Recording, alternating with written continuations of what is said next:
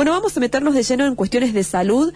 Le vamos a dar la bienvenida rápidamente al prestigioso doctor Hugo Pizzi, médico infectólogo, eh, que ha participado y viene participando muchísimo desde el inicio de la pandemia. Doctor Pizzi, ¿cómo le va? Fernanda lo saluda. Hola Fernanda, buen día, el placer de estar en tu espacio, un saludo cariñoso a todos los riocuartenses y aledaños, regiones aledañas. Gracias, doctor, por atendernos, gracias por ese saludo. Bueno, ayer teníamos como noticia, eh, los medios van dejando de hablar del COVID todos los días, que no hubo reporte de fallecidos ayer en Argentina. ¿Esto qué significa después de dos años que no sucedía? Y es un poco la historia de lo que le sucedió a los chinos, a los ingleses y a los alemanes hace unos 30, 40 días atrás. Dijeron que está todo controlado, bajen los brazos, relájense y de pronto el virus que quiere seguir persistiendo te puede llegar a dar una pequeña ola o una ola mediana. A tal punto yo no sé si vos percibiste que inclusive ya hay ministros que hablan, cuidado con el invierno, que nos puede traer una ola. Y vos nunca te olvides de la connotación sociopolítica de lo que puede ser un ministro o un funcionario. Quiroz habló de eso. claro, el caso concreto de Quiroz y otros. Sí. Que de pronto están diciendo, cuidado, que el invierno no puede traer eso. ¿Por qué? Porque cuando vos estás en el invierno, cerrás las ventanas, vivís abigarrado con una temperatura agradable en tu núcleo familiar, y eso es como una autopista para las enfermedades de las vías aéreas superiores. Porque vos siempre tenés que tener presente que si vos percibís en un vecino, en un compañero, en un amigo, en un familiar, el mal aliento a un metro y medio, tenés que darte cuenta que ese mal aliento puede ir con virus, con bacterias o puede ir también con, con, con o con hongos. Claro. Entonces, eh, si esa persona estornuda, son 8 metros, 70 kilómetros por hora, y, y, es igual. Entonces, esas cosas hay que cuidarlas. Por eso, para poder pasar un buen invierno, ¿cuál sería, diríamos, el esquema? Tres dosis anti-COVID, la vacuna antigripal y usar el barbijo en lugares cerrados. Y ahí no te va a pasar nada. Bien. El barbijo al aire libre, no usarlo de manera voluntaria. ¿Usted está de acuerdo con esa medida? Voluntario, eso es voluntario. Los asiáticos hace más de 30 años que lo usan por la contaminación ambiental o porque hay algunos que están trasplantados. Acabo de hablar con un colega tuyo de Buenos Aires y me decía, doctor, eh, los dos años, yo soy un asmático tremendo, y los dos años que usé barbijo no tuve cuadros graves. Claro, claro.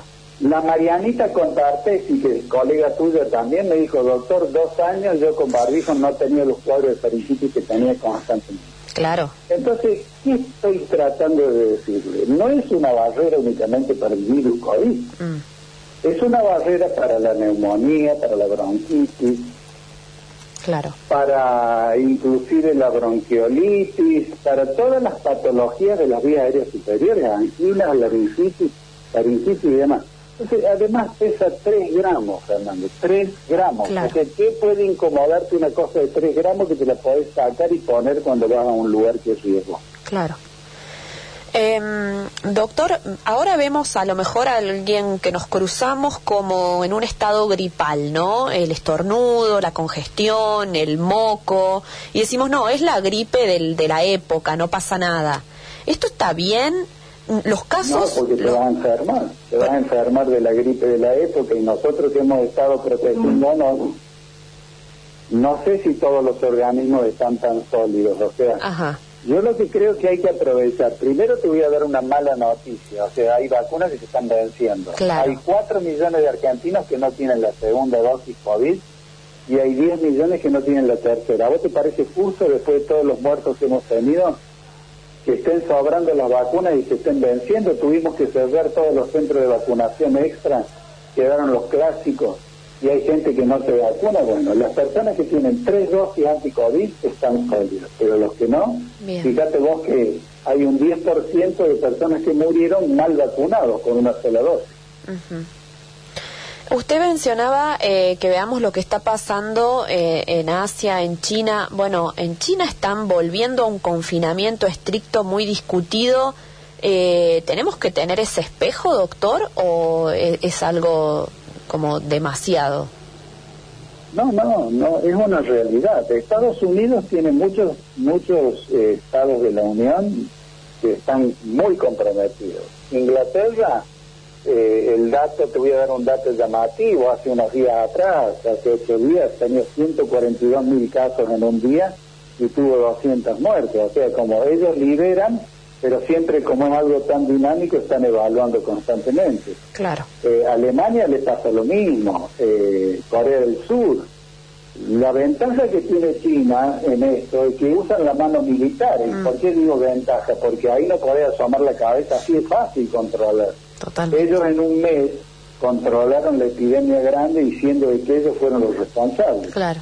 O sea, no podía tomar la cabeza por la ventana. O sea, es complicada la cosa. Pero imagínate vos si tienen tres ciudades, entre ellas Hong Kong, Shanghái, que Shanghái tiene 25 millones de habitantes. Mm. Y Hong Kong tiene el grave problema de que es tan internacional que está lleno del mundo que va y viene a todas partes eh, es muy complicada la situación china y, bueno, y no la pueden dominar y cada vez se le complica más. Ahora imagínate lo que sería sin la mano militar que están usando. Em, doctor, lo otro que le quería preguntar son estas subvariantes que han surgido. ¿Qué son? ¿Cómo son? ¿Qué, eh, ¿Qué ocupación o preocupación tenemos que tener de eso?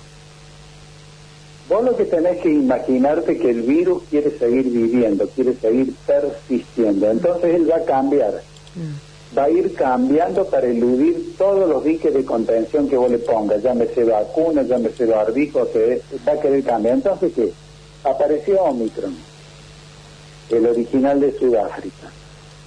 Pero Omicron prácticamente no hacía nada, no atacaba pulmón. Entonces el mismo Omicron se dividió en tres, el 1, el 2 y el 3. Mm.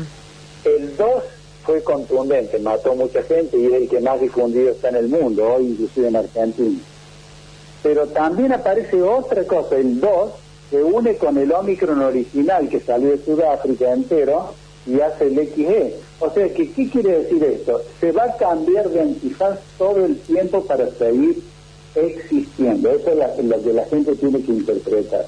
Bien. por eso no llama la atención de que muchos dicen cuidado con el invierno si no, si no tienen las precauciones adecuadas y la cautela que se impone podemos llegar a tener algún tropiezo. Pero también les digo, el que tiene tres dosis, el que se vacuna contra la gripe y el que sigue usando en los lugares cerrados y donde hay gente eh, de más eh, el barbijo, va a pasar un invierno estupendo, eso no hay ninguna duda. El problema es que, por ejemplo, a mí me toca, he querido Fernando subir un ascensor, hace minutos y había tres barbudos. Y pongo el título de barbudo para que vos pongas el título que te imagines y el que yo quiero decir y no puedo. Sí. Pero en un habitáculo hermético pequeñísimo, los tres sin barrizo. Entonces, si vos percibís el aliento nada más a un metro y medio, imagínate lo que es eso, si había alguno que estaba contaminado. El pobre que va a tomar después el ascensor después de ello. Claro. Evidentemente yo usé las escaleras. ¿Y la cuarta dosis o ese segundo de refuerzo para quién es, doctor? La primera fue porque descubrimos con acá en la Universidad Nacional de Córdoba que la vacuna china al sexto mes empezaba a declinar la cantidad de anticuerpos. Entonces decidimos que los dos, los que tuvieran dos dosis de vacuna china debían tener la cuarta dosis para armonizar los anticuerpos. O sea, claro que la vacuna china es estupenda, Claro. Lo que pasa es que empezaba antes que las otras a bajar un poco la defensa.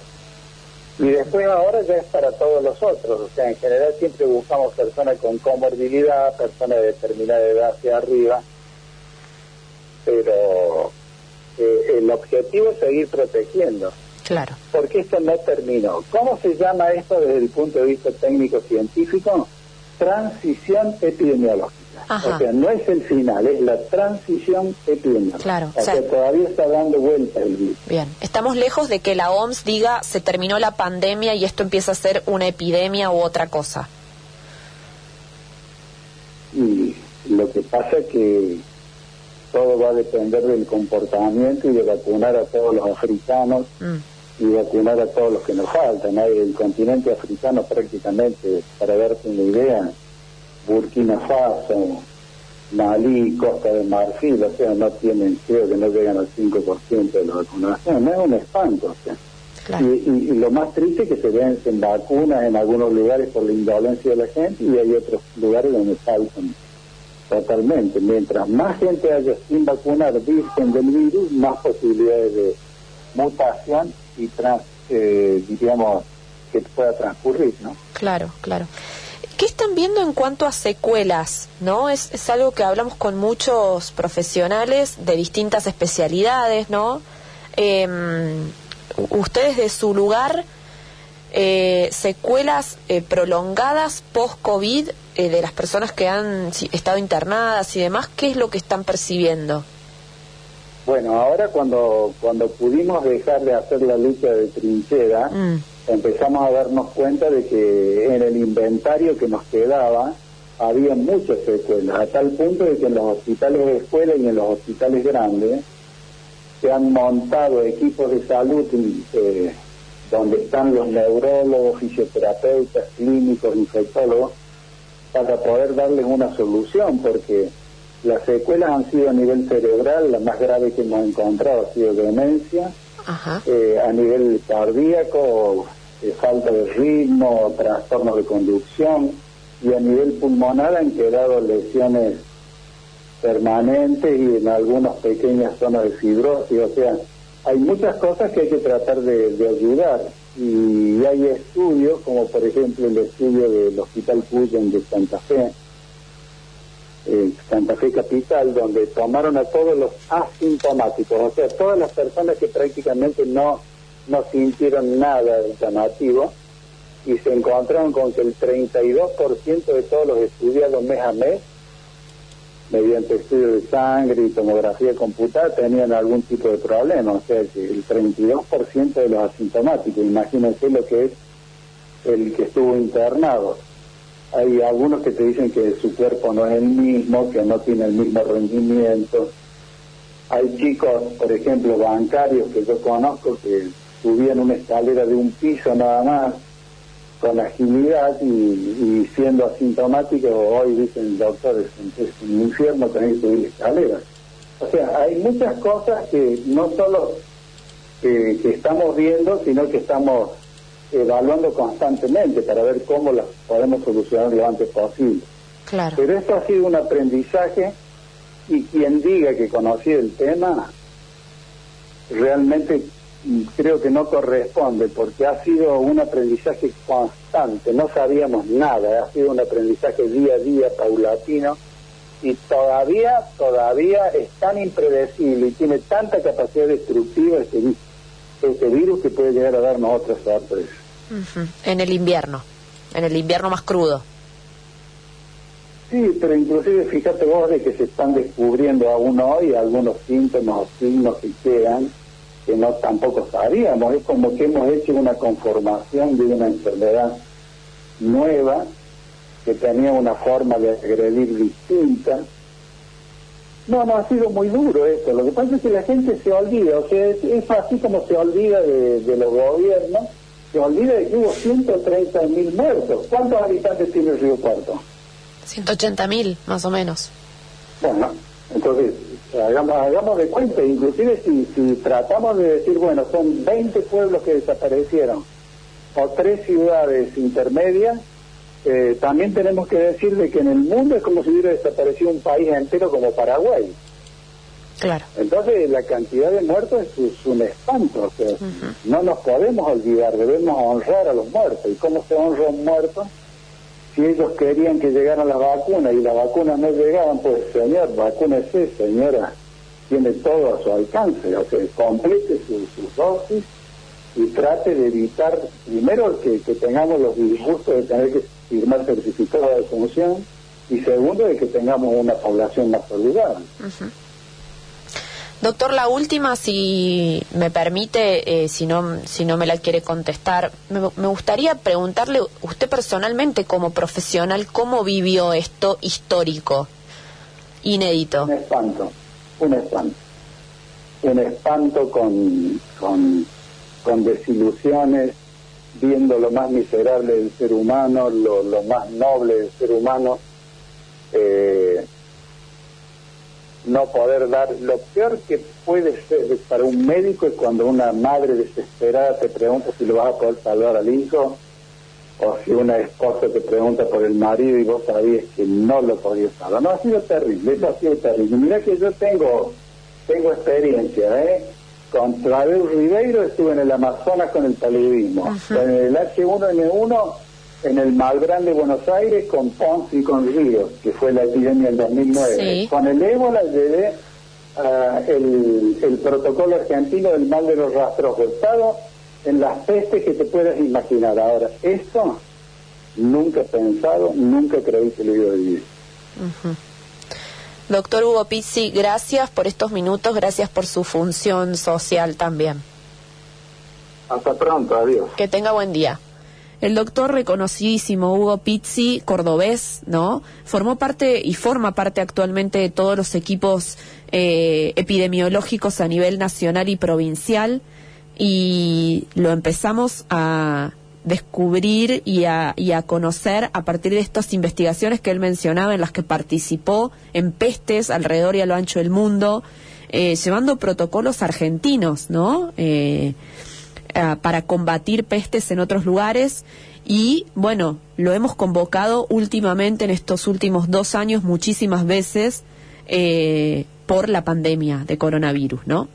Bueno, tres dosis contra coronavirus, la vacuna antigripal y usar barbijos en lugares cerrados, vamos a pasar un buen invierno, dijo el doctor. Eh, lamentable que las vacunas estén en los congeladores venciéndose y que haya mucha gente que todavía no tiene ni siquiera una segunda dosis. Eh, ¿Cuándo está probado el, funcionamiento de, la vacuna ¿no? contra coronavirus?